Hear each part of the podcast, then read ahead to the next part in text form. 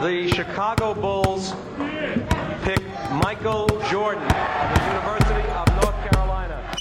Le 5 majeur, votre rendez-vous basket. Il retourne l'animal. Oh Mais c'est un malade Animé par David et Florian.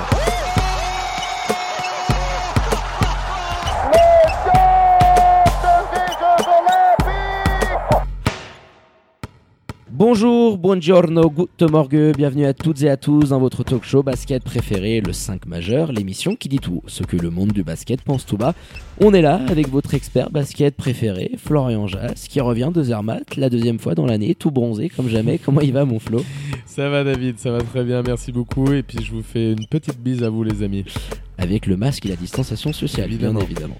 Alors pour ne rien louper de l'actu Swiss Basket et NBA, vous foncez vous abonner aux différents comptes de l'émission sur les réseaux sociaux, at le 5 majeur. Tout en lettres. Et pour nous réécouter dans la voiture, dans le train, dans l'avion, où que vous voulez à n'importe quel moment, vous allez sur toutes les diverses plateformes de podcast.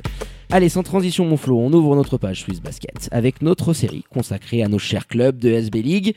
Et après Neuchâtel, Nyon et Montaix, où est-ce qu'on va aujourd'hui pour ce quatrième opus Et bien dans le pays du père Vladoche, j'ai envie de dire, du côté du Jura, à Boncourt, chez nos amis boncourtois, qui déçoivent un petit peu depuis le début de la saison. Je pense qu'on va pouvoir ressortir le sécateur andalou, hein, ça faisait longtemps qu'il n'était pas sorti, parce que moi c'est l'équipe qui me déçoit le plus. Clairement, il a pris un petit peu de rouille, notre sécateur andalou. Alors, on l'a un petit peu poli, on l'a poliché, et on va attaquer tout ça. On va du côté du chaudron, et pour parler du BC Boncourt, qui de mieux que notre consultante de luxe du 5 majeur dans le Jura, expert du club Boncourtois, Marceline Michon. Hello Marceline, comment vas-tu? Oui, bonsoir Flo, bonsoir David, bonsoir à tous. Merci de me recevoir. Ça va très bien, ça va très bien. Mais on imagine, après ce buzzer beater de notre ami euh, Devin Cooper, que ça va plutôt Ouais. pas mal. Exactement, un final de feu hein, du côté de Lugano, c'était vraiment exceptionnel, même si le BCB aurait pu assurer euh, la victoire plus tôt. On va pas cracher sur un final comme ça, c'était vraiment magnifique.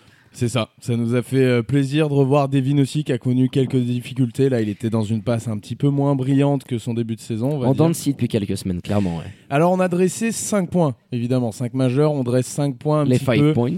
On attaque tout de suite par le premier, Marceline. Nous, on trouve que du côté Boncourtois, il y a des difficultés tactiques quand les solistes ne sont pas efficaces, qu'il y a un petit peu une absence de jeu collectif du côté de Boncourt. Alors l'année dernière, ça jouait aussi énormément sur des ISO avec Xavier Ford, mais cette année, voilà, tu as des euh, solistes qui ont été un peu moins brillants ces dernières semaines et on voit que quand ils sont dans cet état-là, c'est un peu plus compliqué pour les troupes de Vlad Ruzic.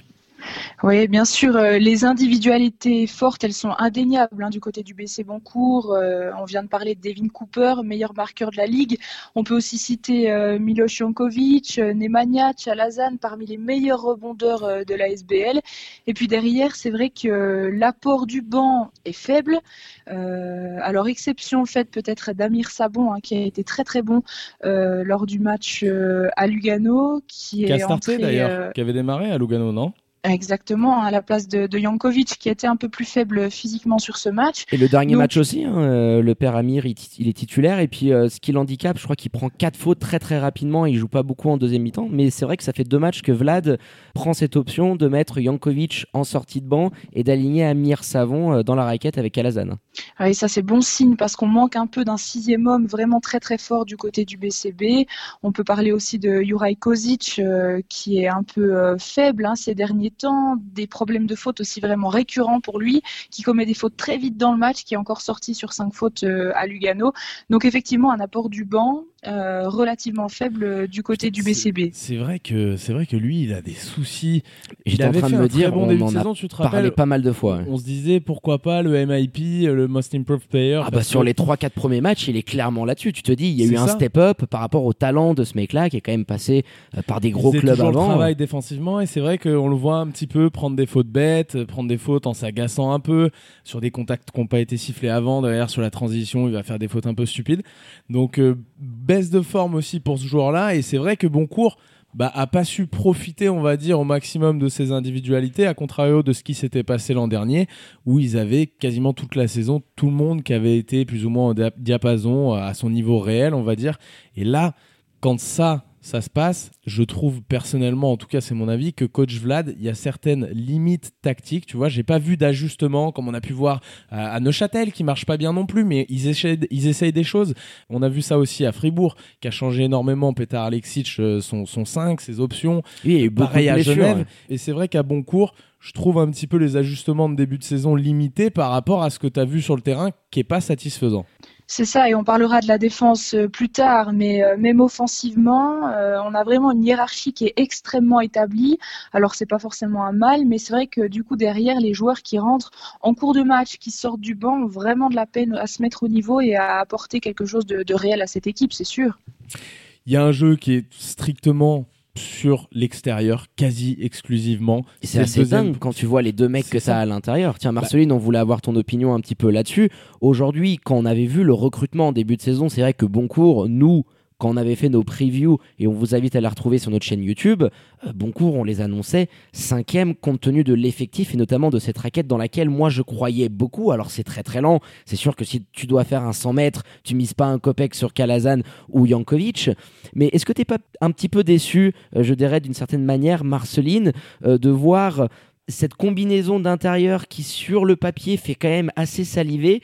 Et on a la sensation que le BCB n'arrive pas à tirer profit d'une certaine manière de ces deux talents qui ont toutes les cartes en main offensivement pour euh, faire du dégât en SBL et on a la sensation que tu n'arrives pas vraiment à maximiser ces deux talents-là. Je sais pas ce que tu en penses euh, sur la question. Oui, oui, c'est sûr. Je pense que c'est même la plus grosse déception euh, du BCB sur cette première partie de saison parce que, comme tu le dis, ce, duo-là, il faisait rêver. C'était une énorme promesse au début de la saison. Un duo aussi assez inédit hein, pour le championnat de SBL. Deux postes 5 à l'origine comme ça qui se retrouvent dans la même raquette. Ça faisait vraiment rêver.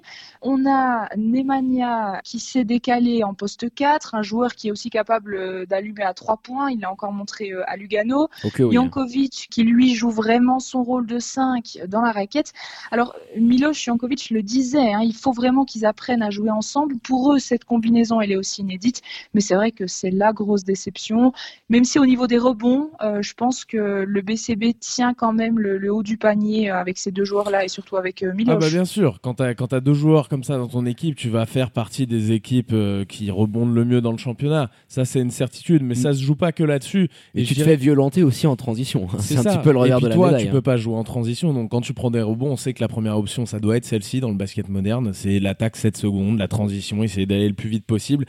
Et là, ça t'empêche ça. Mais sur demi-terrain également, hein, moi je les trouve en difficulté parce que tu parlais justement du fait que Nemanja a été décalé en poste 4, qu'il soit aussi loin de la zone de finition. Moi je suis vraiment pas fan. Et c'est pas pour me jeter des fleurs, mais en début de saison, tu disais qu'on avait euh, estimé cette équipe comme euh, une, potentielle équipe numéro 5 du championnat.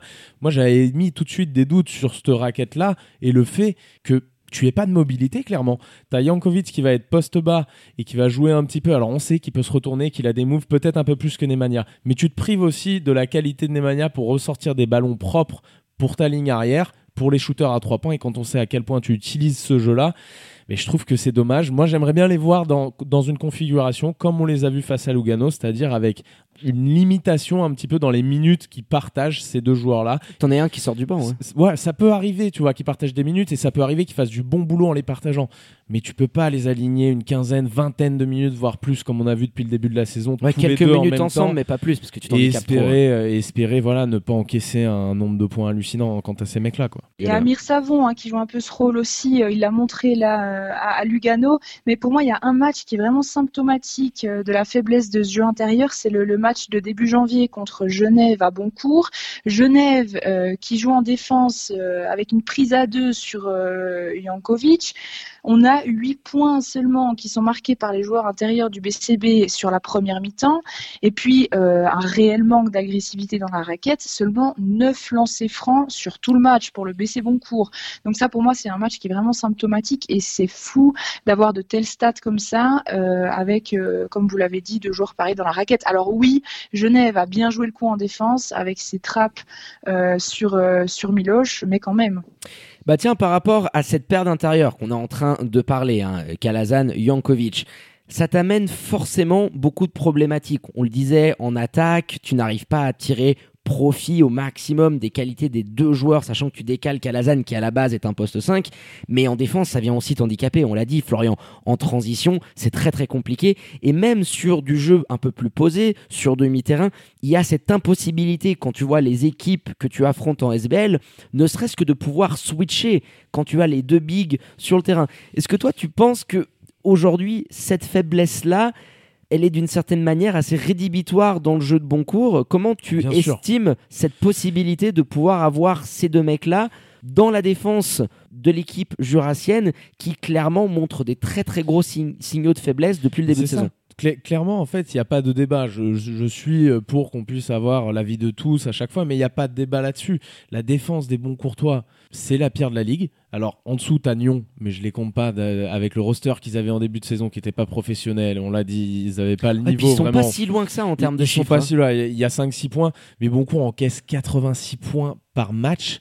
Alors, il n'y a pas que ces deux joueurs. Il y a plein d'autres choses qu'il faut changer aussi autour, sinon ça ne marchera pas. On est d'accord. Mais tu peux pas aujourd'hui espérer quand les matchs importants vont arriver, quand les séries un petit peu en 5 vont arriver, si tu, si tu y es, bah, tu peux pas espérer euh, qu'en face il n'y ait pas d'ajustement tactique et qui te bouffe pas complètement sur les transitions si tu n'arrives pas à avoir des ajustements entre euh, voilà euh, Nemanja Kalazan et Jankovic sur les minutes qui vont aller jouer. Oui, c'est rédhibitoire. Pour moi, clairement, là, tu, tu as pas de gros objectifs si tu continues dans cette voie-là pour le BC Boncourt cette année.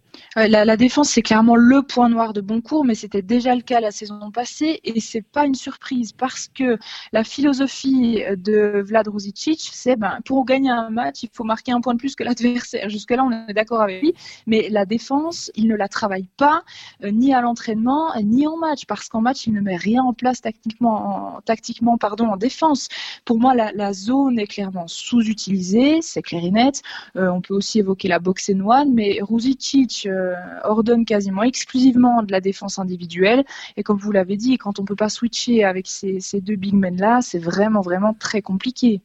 Eh bah tiens, on, va essayer de partir un petit peu, mon Flo, sur un exercice à la Madame Irma. Tu sais que j'aime bien. On vient de débattre euh, des difficultés tactiques euh, quant aux solistes de l'équipe, le manque de mobilité du jeu intérieur, on va pas y revenir. Mais si concrètement, aujourd'hui, Florian, Marceline, je vais vous le demander de vous mouiller un petit peu, vous aviez un point chacun que vous souhaiteriez améliorer dans l'effectif de Vlad Ruzicic, lequel ce serait Florian Honneur aux dames, on va commencer par Marceline. Donc voilà, si tu avais ton petit backboard, quel serait aujourd'hui selon toi le point tactique le plus crucial, le plus important à améliorer dans l'effectif jurassien? Bah, sans originalité, je prêche dans le désert. Je le fais depuis le début de la saison auprès de Vlad Ruzicic, mais je vais continuer à le faire. On vient d'en parler, c'est la défense. Parce que quand la réussite euh, pêche, il n'y a aucun plan B du côté du BC Boncourt. Euh, L'équipe n'est pas capable de, de, resserrer les rangs. Et puis la défense, euh, c'est évident ce que je vais dire, mais c'est pas seulement pour éviter d'encaisser des paniers, c'est aussi pour s'offrir des paniers faciles, des contre-attaques. Et ça, du côté du, du BCB, ça manque cruellement. Et c'est pas des ajustements tactiques énorme hein, qu'on demande. C'est simplement de varier euh, de temps à autre pour surprendre un minimum euh, l'adversaire. On passe sur une zone pendant une minute, on passe sur une box and one pendant une minute, mais ça peut suffire parce que là, pour le moment, il n'y a aucune surprise euh, d'un point de vue défensif au BC Boncourt. Et comme vous l'avez dit, encaisser plus de 85 points par match, quand on mise tout sur les shoots à 3 points, mais qu'on a que 32% de réussite à 3 points, c'est trop compliqué. C'est ça, quand ça arrose de loin comme ça le fait à Boncourt, tu peux pas utiliser à ce point-là, il faut, plus d'adresse. Enfin, je, je vois pas une équipe. Si, si tu avais des, shooters hyper adroits, si tu avais des mecs qui rentrent tout le temps la gonfle, que c'est de l'argent au club dès qu'ils sont derrière la ligne, why not? Pourquoi pas de jouer comme ça? Je suis pas fan, mais pourquoi pas? Alors, je vais pas être trop dur. Moi, j'allais dire, si ça se trouve, le principal problème du BC Boncourt, quand je vois un petit peu tout ce qu'on est en train de se dire, c'est Vlad. Pour moi, il a quand même des limites qu'il a déjà montré. Alors, ça peut suffire pour un club comme Boncourt, donc c'est pour ça que je vais un petit peu nuancer et partir sur autre chose. Il aurait pu être aidé par sa direction, notamment je trouve en prolongeant Kevin Montero, à qui, avec qui ils n'ont pas trouvé oh, d'accord. Montero, j'ai plus un tos dans la SBL, j'en peux plus. D'accord financier, mais qui t'a apporté un petit peu cette qualité de pouvoir jouer 3-4. Ah, puis en sixième homme, il t'a amené, amené, des stats. Il t'a apporté du scoring, dingue, mais il hein. t'a apporté de l'autre côté du terrain, parce qu'on parle ah, de, bien du évidemment, point de vue défensif ultra notamment. complet, mon, mon Une Montero. solution beaucoup plus mobile et qui défend, enfin sincèrement, qui peut défendre mieux et sur plusieurs postes par rapport à Kalazan, par rapport à Jankovic. Il Malgré pas de que ce soit des rimes protecteurs, euh, on peut dire tout ce qu'on veut. Moi, je je trouve que c'était un meilleur défenseur que ces deux joueurs-là. Donc voilà, c'est l'ajustement que j'aurais fait. Peut-être que c'était pas possible euh, financièrement, je sais pas. Et même si c'était pas possible financièrement, je pense que je serais parti, même si c'est un joueur moins cher, que c'est pas la même cam, je serais parti sur lui plutôt qu'un des deux autres joueurs. Tu vois, j'en aurais gardé qu'un sur les deux. Alors t'avais l'opportunité, t'as vu ça euh, super beau, mais il fallait que ton roster soit équilibré. Donc si financièrement c'est pas possible, bah, je prends Montero, tu vois, à la place de Kalazan ou, ou Djankovic. Oh, clairement. Ouais, puisque, puisque tu parles du recrutement, faut pas oublier que euh, Alexis Herman, hein, qui devait faire partie de cette équipe du BC Boncourt, et amené, selon moi, quand même de, de bonnes choses en sortie de banc. Il est parti. euh, les dirigeants excluent pour l'instant euh, un, un recrutement euh, à sa place, mais ça pourrait arriver d'ici la fin de la saison. Et je te rejoins tout à fait sur le profil. Euh, Ça apporterait vraiment quelque chose euh, à cette équipe.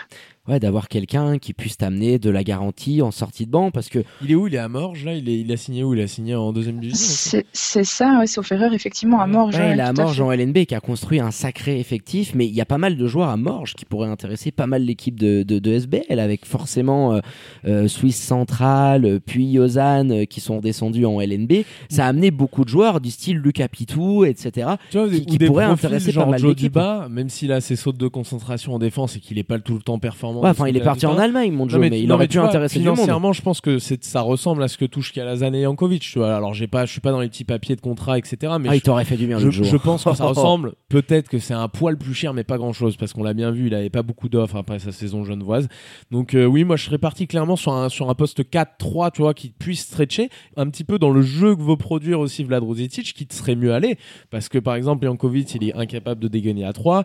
Kalazan le fait très bien et il le fait très loin, c'est ce qui m'impressionne, mais il a besoin de temps. Il a une mécanique de shoot, tu vois, c'est pas un shooter euh, catch and shoot, boum, j'envoie. Il le fait de temps en temps, mais c'est pas sa cam euh, de prédilection, on va dire. Ouais, c'est un petit peu ça. Et puis avant de partir sur forcément euh, les objectifs que je vais vous demander à chacun d'entre vous, j'aimerais qu'on s'attarde un petit peu sur le rayon de soleil, l'éclaircie du côté de Boncourt dans le Jura. C'est Mr. Devin Cooper qui nous a envoyé encore un buzz orbiteur absolument monstrueux, un match à plus de 30 pions, 42 dévals. On sent vraiment qu'on a là un joueur au-dessus du lot et qui rentre un petit peu dans la tradition des solistes américains qui évoluent du côté de Boncourt. On a eu Xavier Ford l'année dernière, mais il s'inscrit dans une liste relativement longue. Dis-nous un petit peu qu'est-ce que t'en penses, toi, Marceline, euh, qui suit l'équipe boncourtoise depuis de nombreuses années? Quelle est ton opinion concrètement euh, sur le meneur américain? Et où est-ce que toi tu l'inscrirais? Parce que on a eu beaucoup de messages. Ça me fait penser à une question que nous a envoyé Julien sur Instagram, qui est un fidèle du club jurassien, qui est tout le temps à la salle et qui lui considérait probablement Devin Cooper comme peut-être un des meilleurs Américains qui a porté le maillot rouge et blanc. Donc euh, j'aimerais avoir un petit peu ton avis et ton opinion sur son talent et où est-ce que tu pourrais le situer euh, dans les dernières années euh, sur euh, la longue liste des talents américains qui ont brillé du côté du chaudron? Ouais, c'est juste. Et pour moi, c'est aussi un des meilleurs. Tu as cité euh, Xavier Ford. euh, on peut aussi voir euh, Brandon Brown, qui était donc plutôt dans le même profil hein, que, que Devin Cooper, un meneur vraiment décisif offensivement, peut-être dans la même lignée que lui, c'est sûr. Maintenant, Cooper, c'est un des meilleurs, mais c'est aussi pour moi un des problèmes du BCB qui amène chaque année un mercenaire américain excellent qui assure le scoring. Il reste une, voire deux saisons. Mais la première chose, c'est que l'identification auprès du public, elle est très compliquée pour ces joueurs-là. Et on sait que dans le Jura, c'est quelque chose de vraiment très, très, très important, l'identification au club.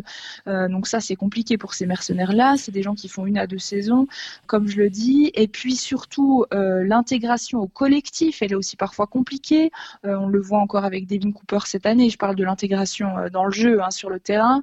Donc, c'est des joueurs qui apportent beaucoup, mais c'est pas des joueurs qui restent longtemps et c'est pour moi pas des joueurs qui font euh, grandir le club sur le long terme. Maintenant, on est bien d'accord que sans Devin Cooper cette saison, euh, le BCB euh, serait serait à la ramasse, ça c'est sûr aussi. Euh, ouais, puis t'en avais d'autres hein, qui s'étaient installés un petit peu moins longtemps. Mais d'ailleurs, il me semble bien que c'était avec Brandon Brown à l'époque qu'on avait euh, Austin Callon qui avait joué 6-7 matchs, il me semble, et qui était un incroyable score aussi. Si je me trompe, ça devait être il y a 2-3 saisons. là. Il jouait la même saison que Brandon Brown. Donc t'as lui, t'as Lewis Zachary. Enfin, t'as toujours eu du côté de, de bon cours des joueurs comme ça, ultra talentueux. Offensivement voit- parlant surtout. ouais. Quand on voit les carrières qui ont été faites après, effectivement, je pense que Brandon Brown peut être considéré comme le numéro 1. Il faudra voir ce que fait Xavier Ford derrière, ce que fait euh, Devin Cooper. Mais en tout cas, en l'état, euh, je le trouve aussi fort que ce que faisait l'an dernier notre ami Xavier Ford, qui était parti d'ailleurs du côté d'Aix-Maurienne, pas bien loin de Genève. Et qui a été coupé en cours de saison. Qui a hein. été coupé en cours de hein. saison. Donc c'est dire si ces joueurs-là sont ultra impliqués, on voit aussi dans leur ratio d'efficacité, tous ceux que j'ai nommés, que tout au long de- des années, au, fi- au fil des années à bon cours, sous l'ère Rosicic, bah, c'est des joueurs qui sont pas ultra efficaces, tu vois, c'est des solistes qui vont avoir beaucoup de déchets parce qu'ils ont énormément de responsabilités. Beaucoup de volume de shoot. Et effectivement, je suis d'accord avec Marceline, ça empêche d'avoir une réelle philosophie, si ce n'est celle que, euh, bah voilà, qui est annoncée à chaque fois. Euh, On va jouer des ISO sur ces mecs-là, et sinon, on va essayer de jouer un petit peu des transitions, des paniers rapides, essayer de shooter euh, derrière l'arc, et voilà, avec les joueurs que tu as aujourd'hui à disposition, c'est pas possible de la jouer comme ça. Après, Boncourt est un club tremplin pour ces joueurs-là. Clairement, tu as cité bah oui, ils viennent ouais. qui, qui est parti à Aix-Maurienne, mais c'est pas forcément une mauvaise chose parce que ça permet d'attirer des joueurs de cette trempe-là euh, dans le Jura. Et puis, euh, c'est des joueurs qui amènent aussi du spectacle, à un niveau quand même exceptionnel. On parlait de Brandon Brown, il avait aussi marqué un panier euh, mémorable sur le buzzer en 2016. C'est Euh, vrai. il avait même pas passé le milieu de terrain. Enfin voilà, ce genre de choses-là, ça fait vibrer le, le public du chaudron. Et puis, c'est quand même exceptionnel d'attirer des, des joueurs comme ça à Boncourt. Et ben on va terminer maintenant et on va continuer à se mouiller sur les objectifs, je dirais, d'une certaine manière pour cette fin de saison. Alors on attend toujours de voir un petit peu ce que va nous pondre Swiss Basket. Est-ce qu'on aura un troisième tour avec une phase aller-retour ou juste un match? Et puis on sait que c'est en discussion aujourd'hui sur le format des playoffs qui pourrait éventuellement passer en phase aller-retour. On croise les doigts pour qu'on ait au moins des séries en 3 ou en 5 matchs pour que l'avantage du terrain, si cher quand même dans ce sport, puisse avoir une importance. Qu'est-ce que vous attendez concrètement aujourd'hui de l'équipe Boncourtoise? Septième au classement, tu es revenu à égalité avec Lugano qui est sixième. Tu es quand même derrière parce que tu as pris une sacrée branlitasse. Tu en avais encaissé 110, je crois, à la maison euh, face aux Tigers. Marceline, euh, toi, en tant que, que suiveuse, que, amoureuse de ce club-là, qu'est-ce que tu espères de manière assez, euh, je dirais, pragmatique et impartiale de la fin de saison pour les troupes de Vladimir Ruzicic Bon, l'objectif euh, du début de saison, euh, il a en tout cas pas été atteint. hein. Le club visait le top 6 à l'issue du premier tour euh, pour euh, accrocher euh, une, place en SBL Cup, ça c'est foutu. Euh, maintenant, euh, la place dans le top 5 dont vous parliez euh, au début de l'émission, pour moi, elle est clairement accessible et clairement à portée de bras du BCB. Euh, si le BCB gagne samedi contre Montaigne, il peut espérer encore accrocher euh, ce- cette cinquième place. Pour moi, il faut clairement une demi-finale de play-off, ça c'est sûr, pour le BC Boncourt très concrètement. Euh, maintenant, pour ça, l'objectif, euh, c'est de gagner en constance, parce qu'il y a eu des trous d'air contre les Star Wings, contre Lugano, il y a eu euh, cette défaite évitable à Montaix, puis la, raclée que tu viens de mentionner contre, contre Lugano à, à Boncourt, et puis à l'opposé, on a un club qui arrive à tenir tête quasiment tout le match à Fribourg et à Genève. Donc voilà, il faut gagner en constance et puis faire respecter la hiérarchie que Boncourt est selon moi capable de faire respecter, c'est-à-dire euh, tu distances les Star Wings, tu distances Nyon, tu distances euh, Lugano, euh, tu vas titiller Montais et puis euh, ainsi tu espères euh, c'est- c'est cette cinquième place qui est pour moi largement accessible. Euh, mais très concrètement, c'est clairement une demi-finale de play-off au minimum pour ce club-là cette saison. Et demi-finale de playoff, ça voudrait dire que tu te tapes euh, éventuellement, si le classement reste à peu près comme ça, hein, je pense que Neuch bougera pas de ce quatrième spot, ça veut dire euh, un premier tour face à Union hein, et, une victoire euh, en cinq matchs du coup Marceline, tu te mouilles un petit peu là. Ça, oui, oui, oui, mais, mais ça, je pense que c'est clairement faisable. Le premier match de la saison, c'était ce derby euh, Union euh, Boncourt euh, dans le Chaudron. Pas Le loin. BCB qui, ouais, exactement, le BCB qui perd seulement de deux points. Euh, cette victoire-là était clairement, clairement à, à portée de main du, du BC Boncourt. Union qui est vraiment en dessous en ce moment, hein, qui connaît un cru en championnat. Pour moi, c'est un quart de finale clairement, clairement euh, accrochable pour le pour le BC Boncourt. Si ça reste en l'état, je suis assez d'accord avec toi. Face à Union, ça pourrait le faire. Sur une série en 5, j'ai un peu plus de doutes quand même. Ouais, je suis d'accord avec toi. Mais, je pense que ça euh, bloquera, bloquera un petit mais peu. pourquoi pas Union est dans le trou complet. Je doute avec les retours de Selim, euh, pour ne citer que lui, qu'ils vont être dans le trou comme ça. Je pense que eux, au contraire de Boncourt, vont s'ajuster. Daniel Goutal, s'il nous l'a dit à demi-mot, hein, qu'il pouvait y avoir des ajustements sur ce que ferait euh, Union dans avec le secteur roster intérieur dans notamment. le secteur intérieur. Donc en prenant cette donnée en compte, non, moi je vois pas euh, clairement, je, je vois pas Boncourt pouvoir les sortir. Et là où j'ai un petit peu plus de mal encore, c'est que moi, je les vois pas finir cinquième en fait. Tu vois, quand je regarde l'effectif du BBC monté, alors attention, caché dans la gueule contre les Star Wings euh, cet après-midi. Ah, mais c'est absolument dingue. Hein, cette C'était- défaite. non, Moi, mais- je la voyais ça. tellement pas venir, c'est fou. C'était odieux ce qu'ils ont fait. Après, attention, il y, a des- il y a des gestions de minutes aussi, les Américains, ce qu'il n'y aura pas en playoff et ce qu'il n'y aura pas si tu as, à rejouer. euh, non, t'as pas à rejouer monter. Si tu l'as rejoué Si, la, prochaine journée, en C'est fait, samedi, la prochaine c'est journée, T'as va valoir très ça. cher. hein. Ouais, et ben je pense que ce match-là, il va être très très compliqué pour, les beaux courtois. Ça reste un match, donc ils peuvent aller le chercher, il n'y a pas de problème. Mais sur l'état, sur ce que je vois tactiquement des deux côtés, je trouve qu'il y a un petit fossé, pas énorme, mais il y a un petit fossé quand même entre ce que fait Pat Pembele avec ses troupes de montée et ce que fait pour l'instant Rosicic avec Boncourt. Tactiquement, je te rejoins complètement. Après, euh, Boncourt perd de 4 points euh, au match aller à Montaix.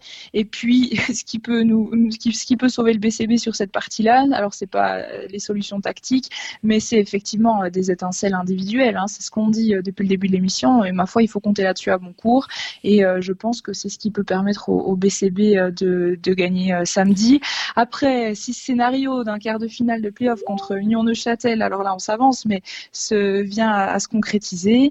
Il faut pas oublier, selon moi, que le- les dirigeants sont capables de sortir une carte comme ça euh, juste avant les Un as playoffs. de pique, euh, comme ça, au, et- au dernier moment.